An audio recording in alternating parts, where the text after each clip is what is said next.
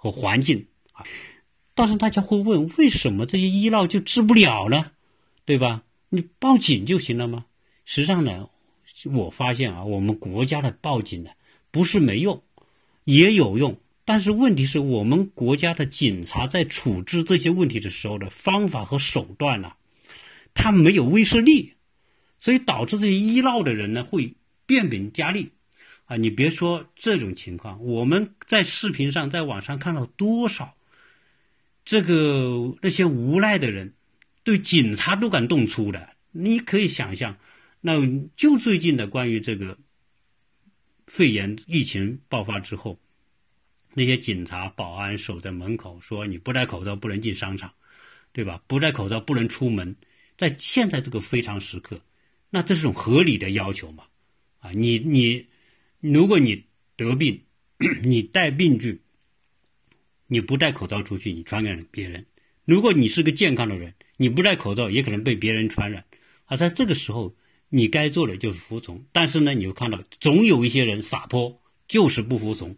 而且不仅不服从，而且给人感觉他们就是老子天下第一，想怎么样就怎么样，啊，甚至对对警察可以动手的，这个我觉得只有在中国会，有，那你在大家会问说，哎，在美国那致死人怎么办？有没有人去医院闹啊？对吧？有没有美国医闹啊？美国人还带着枪呢，对吧？美国人都有枪，但是我们在这边就没有看到过医闹，也没听过医闹。虽然美国人人人可以带枪，但是呢，也没有人拿着枪去医闹啊。当然，有没有这个枪杀医生的情况，我不敢说没有啊，因为极端的情况有可能还是有。在一个人人都拥有枪的这样一个国家，啊，你说啊，没有人对医生动手啊，百分之百没有，我肯定不敢保证。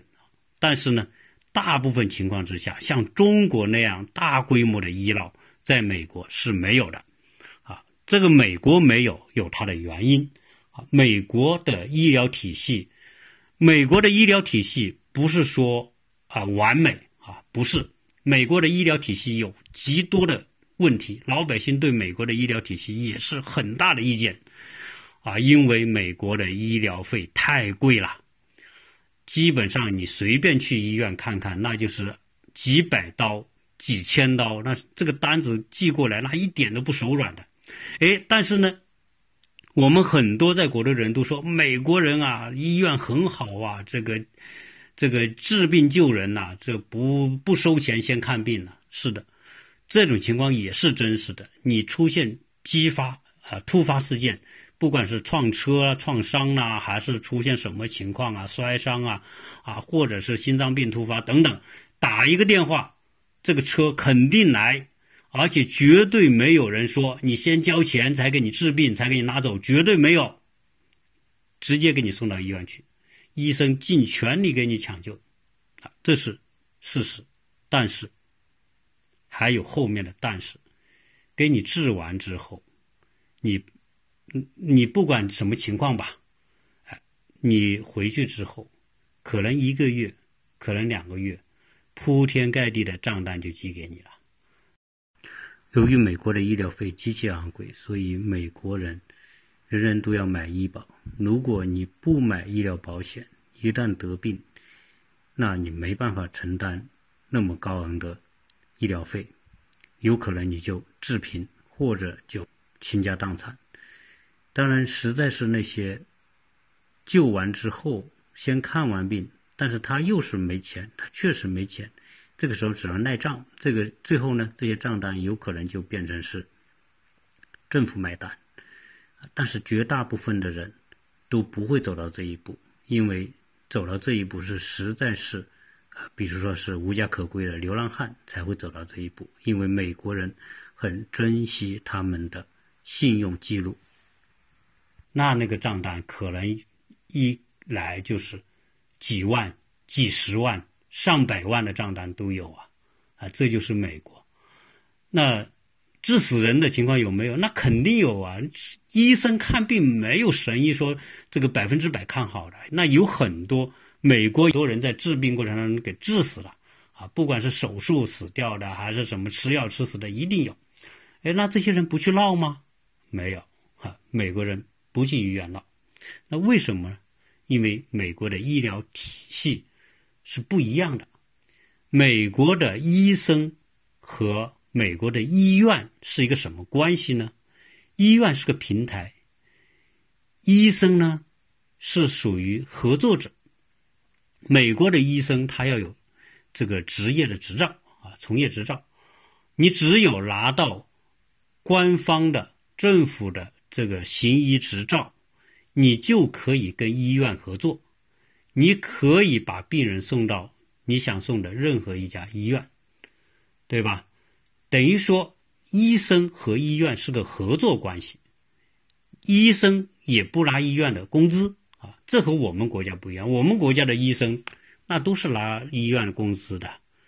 而且越好的医院，那肯定是病人越多。在美国呢，不是，美国的这些医生自己给自己发工资，他们给这个人看病，对吧？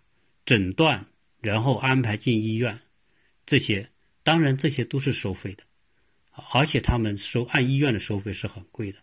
我们在美国去看过两次医生，一次是检查。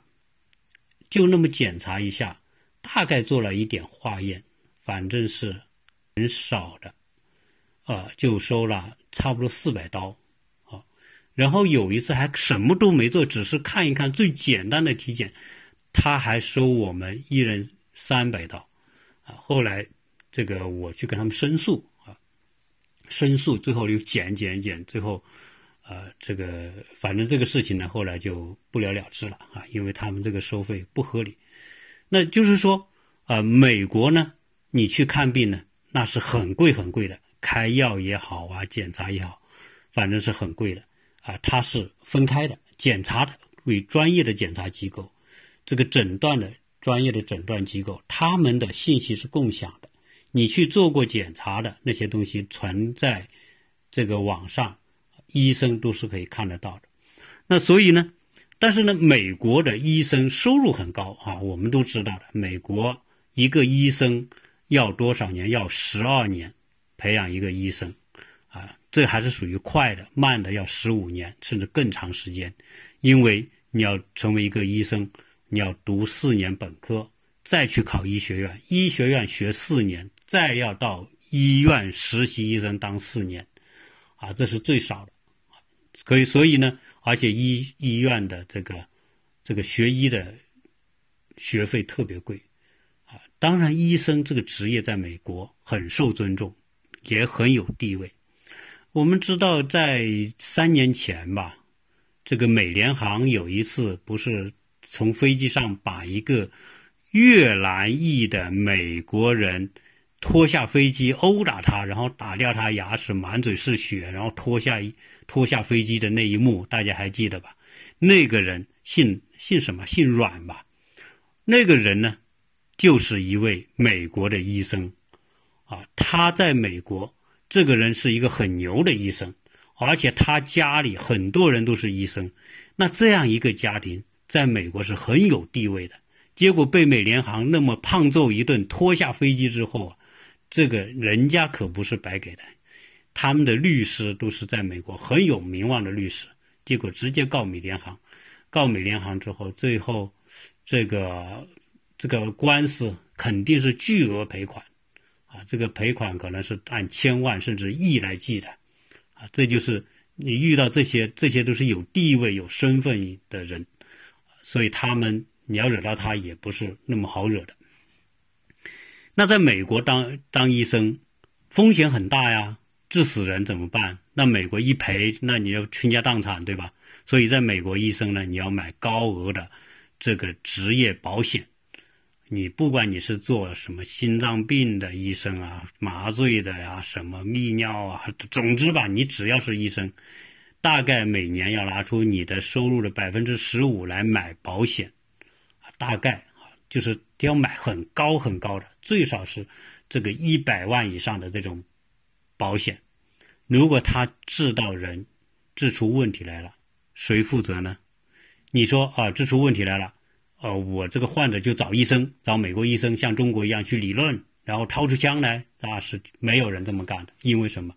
因为美国的医院呢、它有专门的人员、专门的部门是来对付这个这个出问题的啊。如果出了问题怎么办呢？出了问题由这个医院的对外的这个我们说的这个对保险公司和法务相关的部门来专门处理这个医疗事故。出完医疗事故之后，医生是不用出面的，医生不用接触病人，谁来处理？医院的这些部门、职业的部门来处理这些啊官司。在美国，你说我闹行不行？对吧？我也叫上几十个人来闹，那美国是不可以的。美国你这个闹啊，美这就讲到说，美国的执法和中国执法的一个巨大的区别。这个我相信很多了解美国人的一定都知道。中国的执法，这个警察啊，这个很警察是很有，对吧？很有权威的。但是老百姓很多时候还能敢跟警察对打，都有。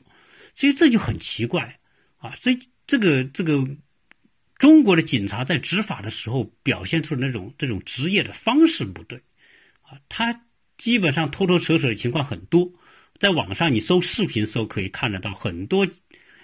这个普通的人跟警察就对打的情况，在街上拖和扯的情况很多，在美国基本上不会有，为什么？因为美国的法律体系不一样，警察在美国是一个高危职业，每一个警察都受到法律的合理和有效的保护，警察有很大的自我保护的权利，如果他在执法过程当中感觉到个人。生命受到威胁的时候，他可以直接枪杀对方，啊，这个这是在美国是共识的，所以美国老百姓对警美国警察还是很敬畏的，基本上来说不敢跟警察对着来，啊，跟警察对着来出现什么结果？比如说警察在执行公务的时候，你就是查车吧，你违章了，叫你靠边，靠边你就靠边。你还不能下车，你要按照他的操作流程，等他过来询问你，他要先把你的车的这个车底查完。前不久我就被警察这个这个开了一个罚单，啊，他要你要坐在老老实实坐着，把驾驶证准备好，手放在方向盘，把车门打开。警察坐在车后面，先对你的车查一通，啊，上网一查，这个车是不是有犯罪记录的，是不是这个人司机有前科的，对吧？车主是不是有前科的？啊，查完是不是一个违法车等等？查完之后，如果没问题，他再过来找你。这个时候告诉你你违了什么章，然后呢给你一个单。这个时候你像中国那样那那样，一看到警察拦车，自己赶紧下来跟警察这个赔礼道歉、递烟什么的，那在美国绝对不行。啊，他不让你下车，你要是先下车，跑到警察面前去去去去去跟警察这个这个。呃，这解释什么什么，那都不允许的。那他可以直接掏出枪来对着你，你想干什么，对吧？你也听他的。如果你要是警察在执行公务的过程当中，你要是有意去碰他、拖扯他，那叫袭警。警察直接拿出枪来，可以把你一枪崩了。如果这个时候他把你一枪干掉，你就根本你就没有没有任何说理的地方去。啊，因为这是警察的权利。他说我受到威胁了，我的生命受到威胁了，我就可以直接把你打死。所以在美国，你说跟警察来较劲的基本上没有。啊，因为什么？美国的警察对警察还是保护的很严格。警察只要一呼叫，那周边的警察全来。所以我都说嘛，美国警察执法就是打群架。啊，你你一般的人，你要跟警察干，你肯定是吃大亏的。他给你把你牙都打掉，啊，最后这个头踩在地上，你一点办法没有啊。就我们在网上也看到这个美国警察那执法起来是相当的凶悍，嗯，所以你说到医院去闹，那那医院都配有警察的，配有保安的，一美国的医院的保安都是配枪的。我在学校我看这个学校的警察。每个学校、大学都有警察、警车巡逻，他们都是带枪的。那他们的这个权利和外面警察权利是一样的，啊，我就曾经看到在我们那个呃洛杉矶的时候，附近有个大学，这个一个校学校的保安拿枪就打死一个一个嫌疑嫌犯吧，啊，就是这个这个保安叫他，他觉得这个这个人有问题，叫他停车，叫他下车，结果那个人呢下车就就跑，结果就直接把他打死。这他打死是没问题的啊，因为这是他的这个职责和权限。那在医院也是一样，医院也有也有保安，医院的保安是带枪的。比如说你这个到医院来闹，那是直接他就报警嘛，他同时可以拿枪，啊，来来来处置这些事情，啊，警察一来可能十辆警车、二十辆警车一来，你多少人来闹吧，都给你抓走。好，如果你还要这个动刀，那更不得了。那你说警察看到你手里拿着刀，啊，直接一枪就给你干掉，啊，这个是毫无疑问。先提醒你几句。把刀放下，把刀放下，把刀放下！你还不听，直接一枪就给你干掉。这个例子太多了啊！所以呢，在美国，这你说这个医闹，这没人这么去闹。但是呢，有人帮你，比如说你说你觉得医院这个对你没处理好，有人帮你，谁？律师。美国呢，那律师就是就是铺天盖地，到处都是。美国的广告牌一很大一部分就是律师在做广告，婚姻律婚姻律师做的广告，什么财产律师，或者是刑事犯罪的，或者是工伤的，分的极细极细啊。这些人就专门打这个官司。然后，比如说，呃，你觉得这个撞车了啊，有专门交通事故的这个律师。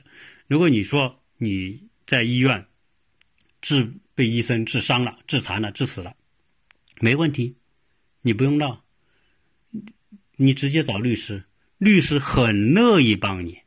啊，这个美国律师这个行业啊，是一个就是说很好像很讲法律，很这个实际上律师行业也很黑的。美国的律师之黑，那是全世界有名的。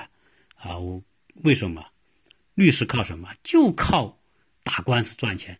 比如说你这个，你说你致残了，律师来，他说我帮你打官司，帮你讨回公道，不要你出钱，对吧？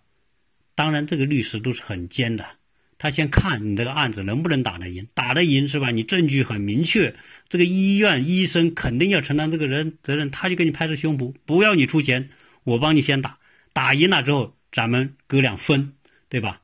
五五分呐，四六分呐，三七分呐，反正是。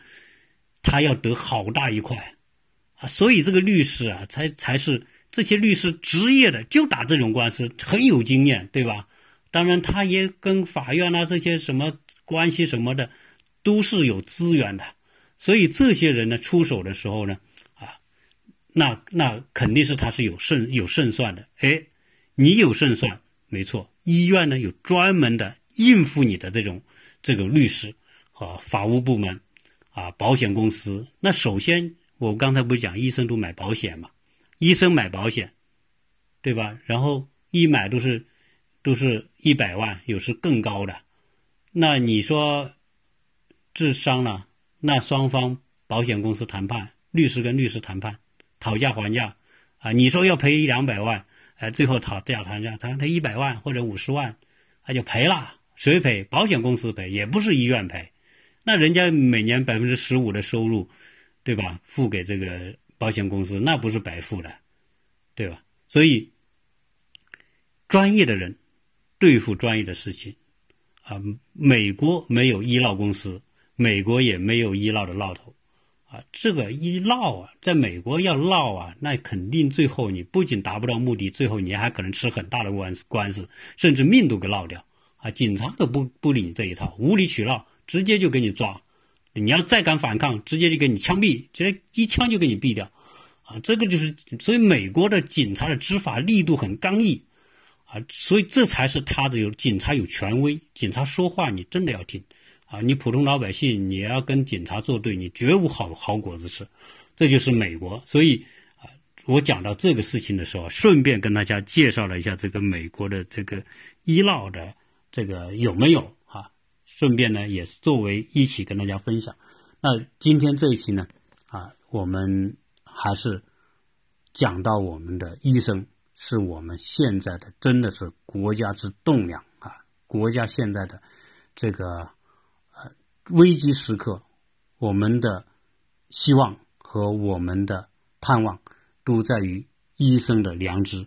所以从现在这个事情可以看出，我们国家的医生绝大部分医生真的是有良知的医生，啊，是配得上这个白衣天使啊！他们在用自己的命去挽救我们广大老百姓的命，啊，他们明明知道他们这一去有可能染病，甚至有可能就会牺牲自己的生命，所以从这一点看，我们的那些医闹们。你们真的要感觉到惭愧，啊！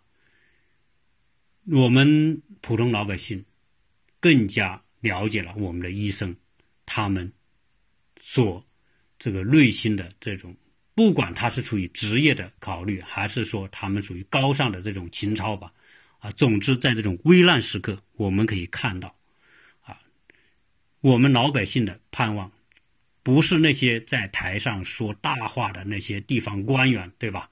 啊，那些人掩盖事实，那些人，那我们能够相信的就是医生，就是像钟南山这样的，他们这一类的，啊，有良知的、有担当的这些天使们，啊，他是我们现在的希望，也是我们的信心的来源。医闹反映出我们国家的。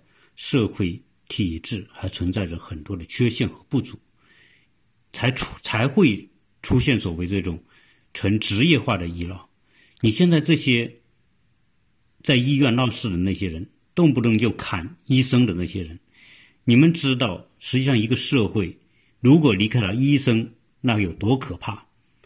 我们知道，我们国家现在每一千个人平均拥有的医生数量才只有一点四九人。在全世界排在八十三位，在这一点上，我们的医疗服务就可以说我们还是很落后的。美国是每一千人二点四五人，排在世界的第五十九位。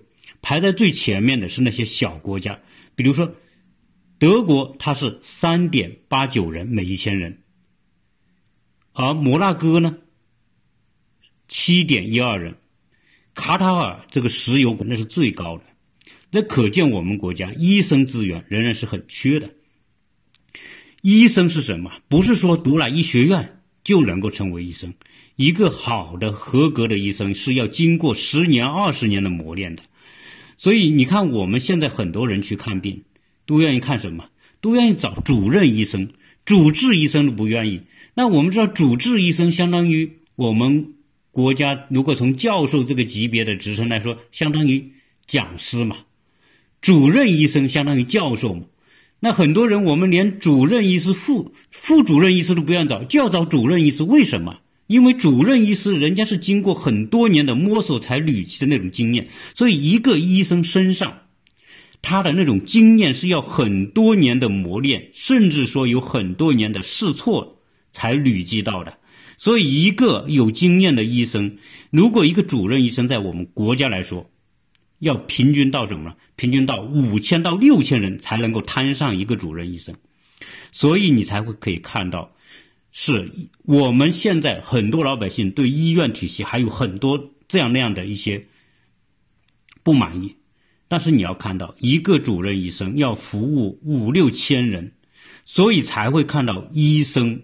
他的工作状态，他的辛劳程度，真的是很多行业是不能比的。你今天得了病，你为什么不去找一个当官的帮你治？当官的治不了你，不管他坐在台上讲的多好听，冠冕堂皇，讲大话空话讲的再多再好，他也治不了你。你还得去找那些医生，而且你还渴望找那些有经验的主治医生。所以你想想那些医闹有多可恶。今天我们来看这些医闹，拿着刀就就对着那些毫无防备的医生，从后面就直接砍上去，而且很多砍的就是那些主任医生。你想想，你一刀砍下去，是带来的是五六千人可能就失去了这一个宝贵的医生他那么多年所累积的经验。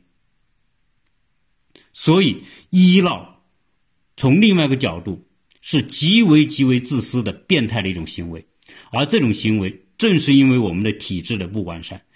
如果那些医闹们，你有种，你不要对着医生来，你可以对着那些主管的那些官员，对吧？你可以找他们呢，让他们给你公道啊，因为这些医生也是他们体系管理下的一个一个人而已。我们再要说，由于体制的缺陷，对医院里面是有很多我们说的拿回扣那种不良的行为。那我要换问，换句话来问：假如说你当初你这些医闹的人，如果你学了医成了医生，你进入医生体系，在这样一种体制不完善、监管不完善、制度不完善的情况之下，你会不会拿回扣？这都是人呐，人都有弱弱点。关键的是，你要你要找到问题的关键，你不要拿着这些一线的医生来做。今天在肺炎的这场战斗当中，我们这些医生就是上战场的战士。我们为什么要全国各个省都要派出医疗队到武汉去？就是因为我们的医生是不够的，我们的医生派到战场，有可能染病，染病就如同在战场上负了伤，或者是在战场上被子弹打死，打死一个不是说你马上就能补充，你要是真要是打仗，你还真能够抓个壮丁，对吧？啊，你还能够没有经验的人扛着枪就让他上去。啊，不管当炮灰当什么，你还能够上去。医生不行啊，你不能随便街上抓一个人来帮你治病吧，治不了。啊，所以我们才需要全国的各个省来帮助武汉，他们是提着脑袋去的。假如说这场战役我们不能够有效的战胜，假如说我们这些医生都在这一次战役当中都中招，或者是被感染，或者是。不能再工作，或者就死掉，结果会怎么样？可以想象，我们现在还能从全省调人来，难道你能指望全世界调医生来吗？我想这是不现实的。如果我们的感染人数再增加一点，我看这种情况就会非常非常的危急，非常的危险，而且不是每个医生都懂得治肺炎的，所以到今天我们才可以知道我们的。医生是多么的短缺，好的医生更短缺。所以说到这里，我们真的不得不为我们现在战斗在一线的那些医生们点赞。不光是点赞，真的我们要给他们祈祷，希望上天帮到他们。我们真的看到太多感动的事情，那些女护士、女医生。集体把头发剪了，甚至有的医生剃成光头，女医生剃成光头上战场，啊，所以这一场战争绝不亚于一场真刀真枪的炮火连天的战争。这就是我们现在遇事遇到的情况。所以我从今天这种情况来谈医闹这个事情，大家才会真正的意识到我们老百姓的素质之低下。